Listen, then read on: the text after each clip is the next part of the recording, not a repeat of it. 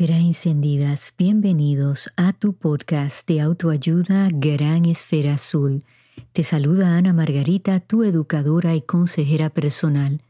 Si te gusta este contenido, suscríbete ya, porque es totalmente gratis. Por favor, comparte los episodios para que así nuestra comunidad pueda seguir creciendo. Sígueme en Facebook e Instagram bajo Gran Esfera Azul. Te agradezco tu sintonía de todo corazón. Amigos, he titulado este episodio El verdugo del verdugo. Y lo he titulado así porque he estado observando y leyendo los comentarios de muchas personas en las redes sociales, opinando, juzgando, asesinando al comunicador puertorriqueño Jorge Pavón el molusco, el hijo adolescente menor de edad del molusco, pues hizo un video íntimo, privado, con otra persona y alguien comparte este video y se va viral.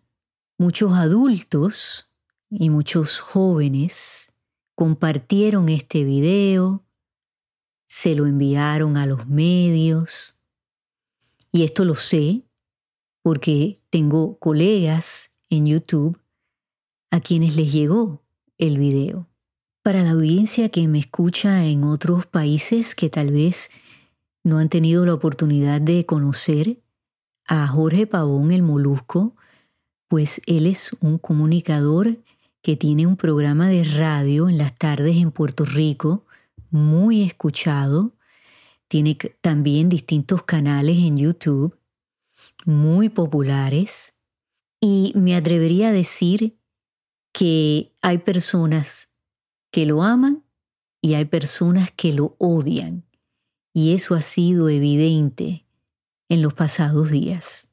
Cualquiera que sea la opinión de ustedes que me escuchan, les voy a pedir, como lo hice la semana pasada, que consideren lo que yo les voy a ofrecer desde un espacio de empatía, compasión y bondad. Porque si no, estamos siendo verdugos de ese verdugo. Muchos de ustedes consideran que Jorge Pavón es un verdugo, porque él es un personaje muy controversial, que ha hecho comentarios definitivamente fuera de lugar, que ha sido una persona que se ha burlado de otras personas de una forma cruel, que ha sido irrespetuoso, todo eso es cierto. Él dice que está trabajando para ser mejor persona. No tenemos por qué dudar eso. Y las transformaciones no suceden de un día para otro. Y esta situación con su hijo adolescente, estoy segura él está enseñando muchas lecciones. Y tal vez no veamos los cambios de inmediato. Es como con todo en la vida. Hay que darle un tiempo y sus acciones hablarán por sí solas. Aquellos adultos que decidieron compartir este video, bueno, pues no solamente han cometido un delito, porque cuando se comparte un video de contenido sexual que envuelve a un menor de edad, eso es un delito. Pero como ser humano, que en la vida de ustedes tienen que tener algún niño, alguna niña que ustedes aman, pues se hayan atrevido a compartir un video de un menor de edad. La gran pregunta es, ¿a ustedes les gustaría que alguien hiciera eso?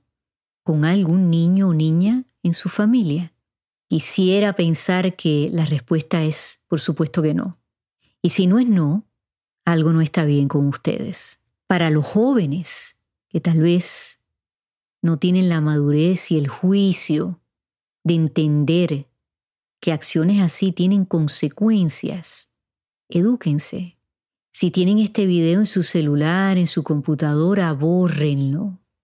Porque piensen en esto, si fuesen ustedes en un momento íntimo o tal vez un momento vergonzoso?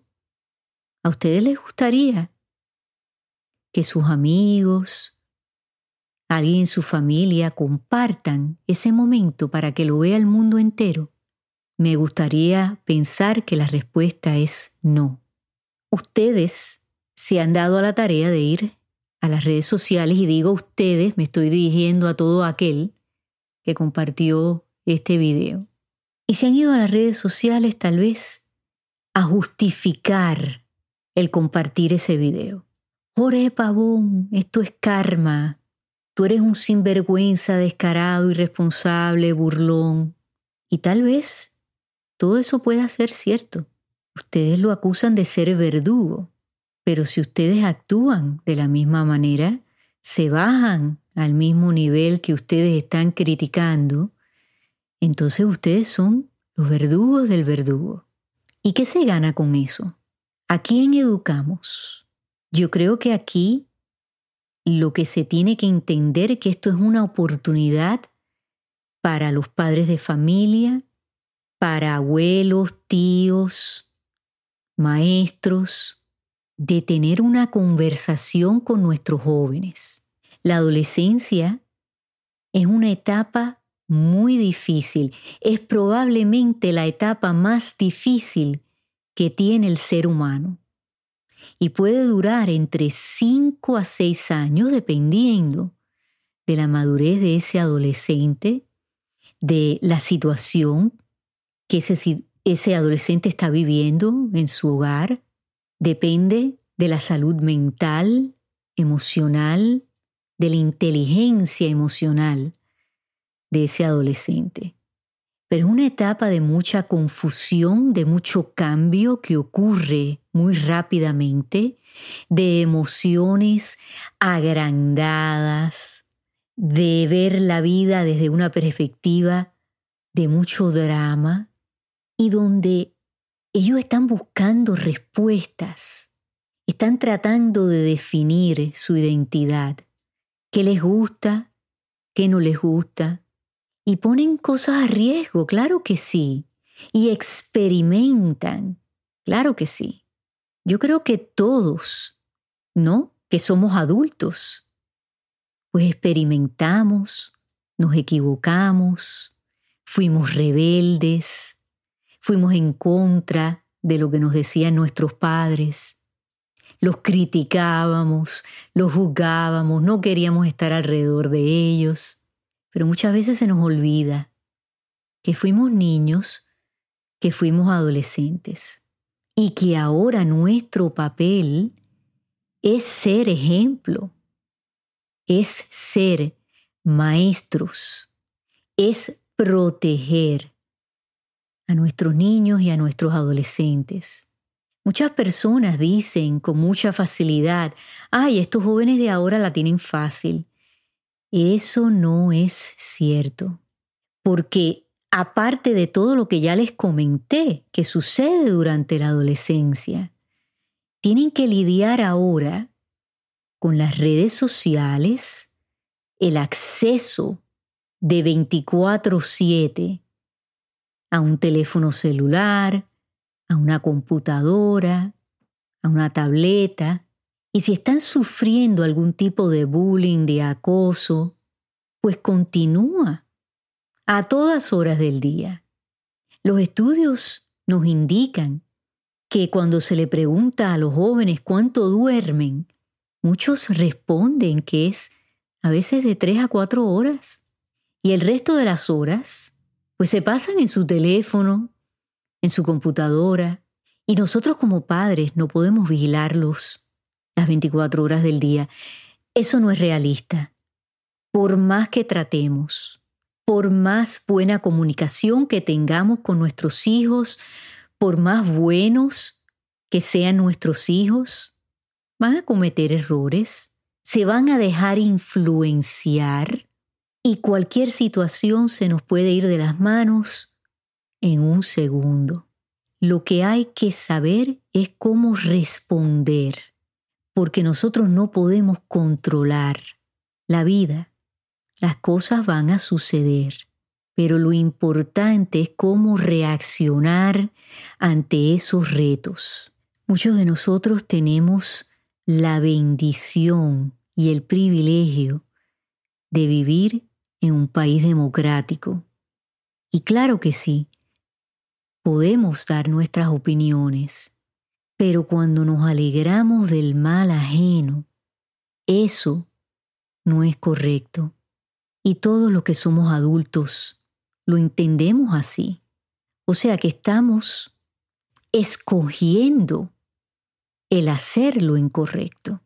Muchas personas lo hacen en las redes sociales con una tranquilidad y sin sentimiento de culpa ninguno. Y esos comentarios están siendo leídos por niños, por jóvenes. Recuerden que eso siempre se queda ahí. Una vez que ustedes lo escriben y alguien lo comparte, se queda ahí. Piensen ustedes cómo ustedes quieren ser recordados.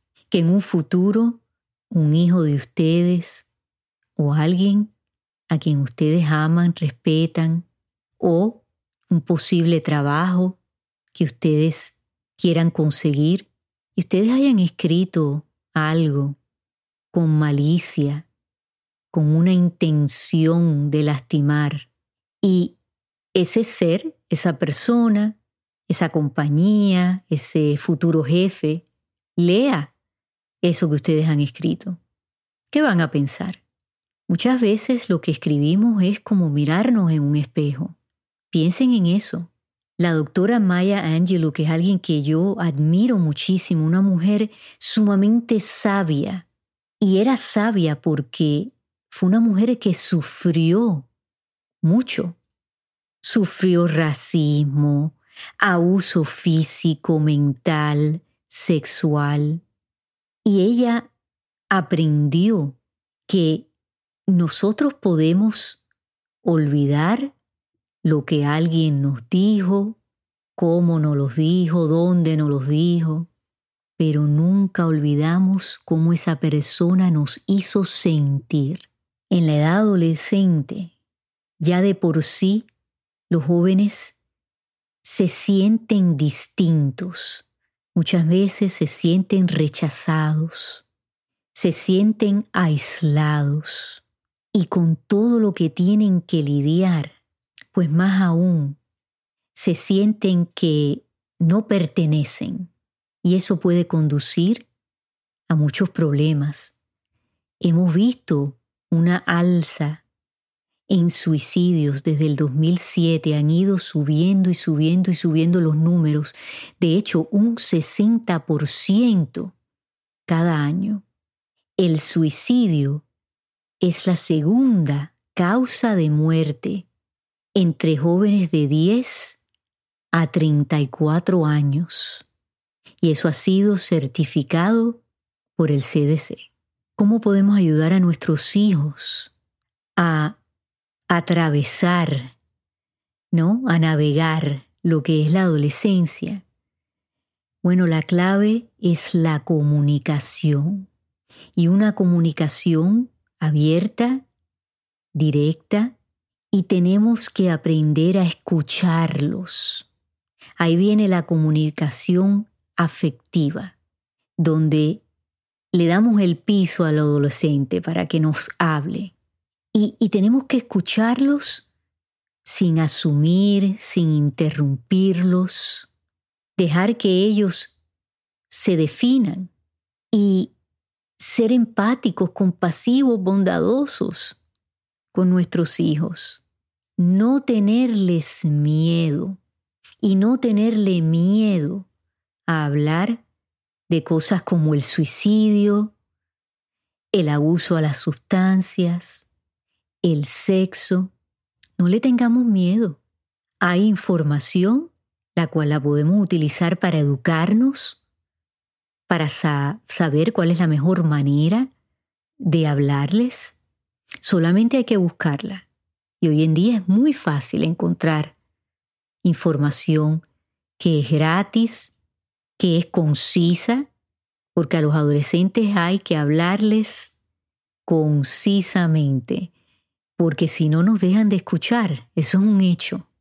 Está la comunicación efectiva, que ahí es donde nosotros vamos, donde el adolescente, y pues les explicamos qué nosotros esperamos de ellos, cuáles son los valores que son importantes para un ser humano, para nosotros como padres, para el bienestar de una familia.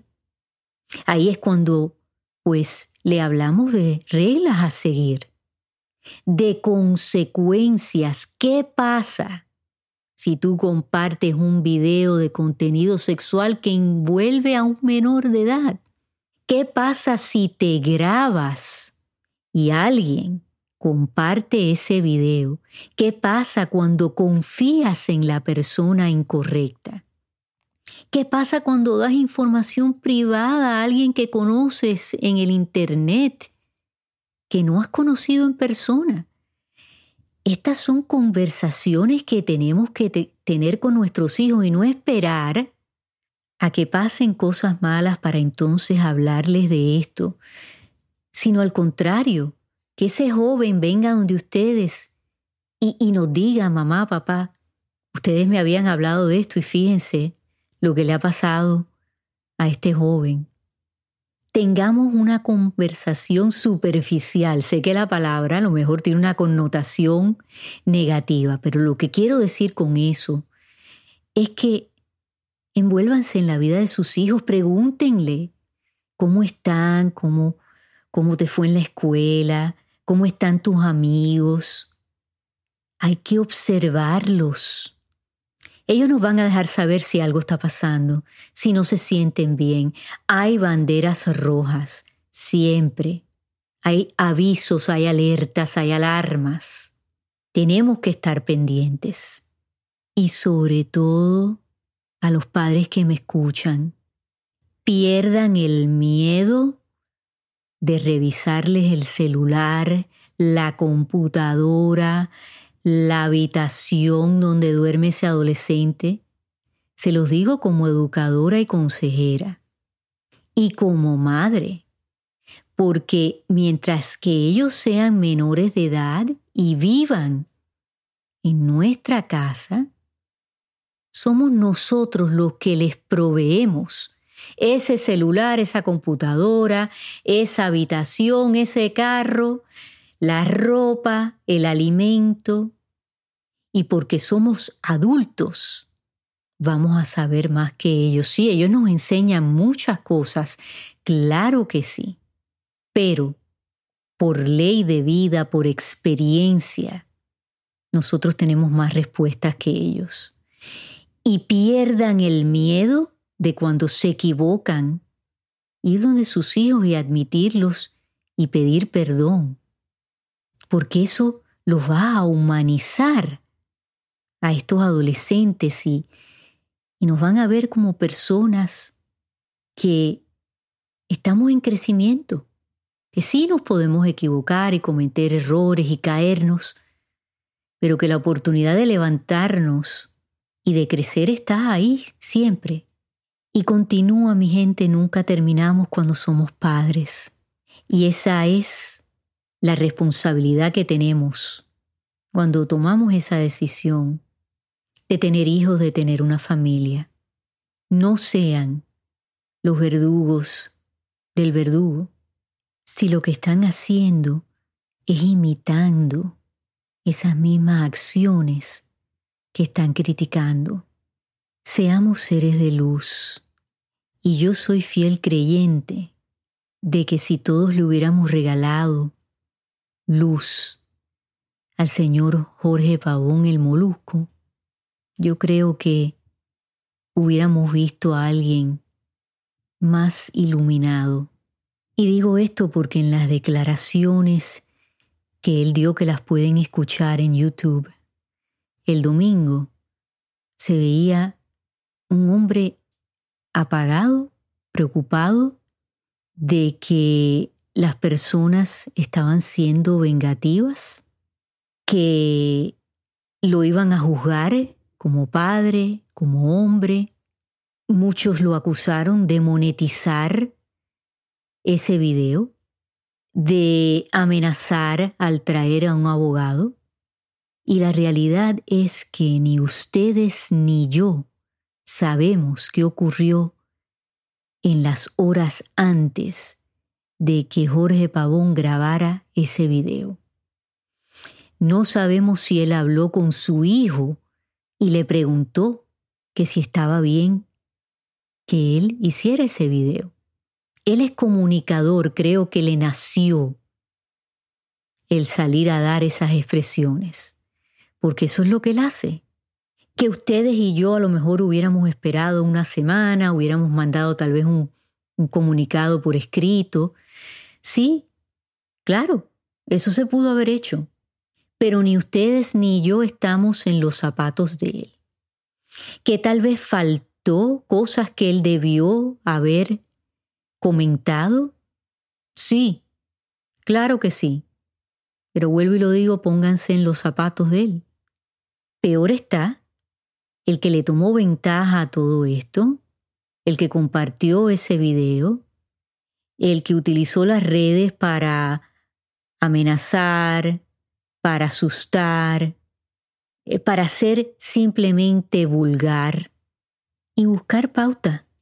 Yo les estoy dando cosas para pensar y que tal vez ustedes puedan tener una conversación en casa entre los adultos, con sus hijos, con sus amigos, y que de esto salga algo positivo para la familia del señor Jorge Pavón el Molusco y para todas las otras familias que no conocemos y que están pasando por situaciones similares. Bueno amigos, gracias por escucharme. Espero que la información que les he brindado les ayude, los haga reflexionar y comenzar o continuar esas conversaciones en casa. Hasta la semana que viene, en donde quiera que ustedes se encuentren en esta gran esfera azul, enciendan esas esferas, regalen y reciban luz hasta que nos volvamos a escuchar.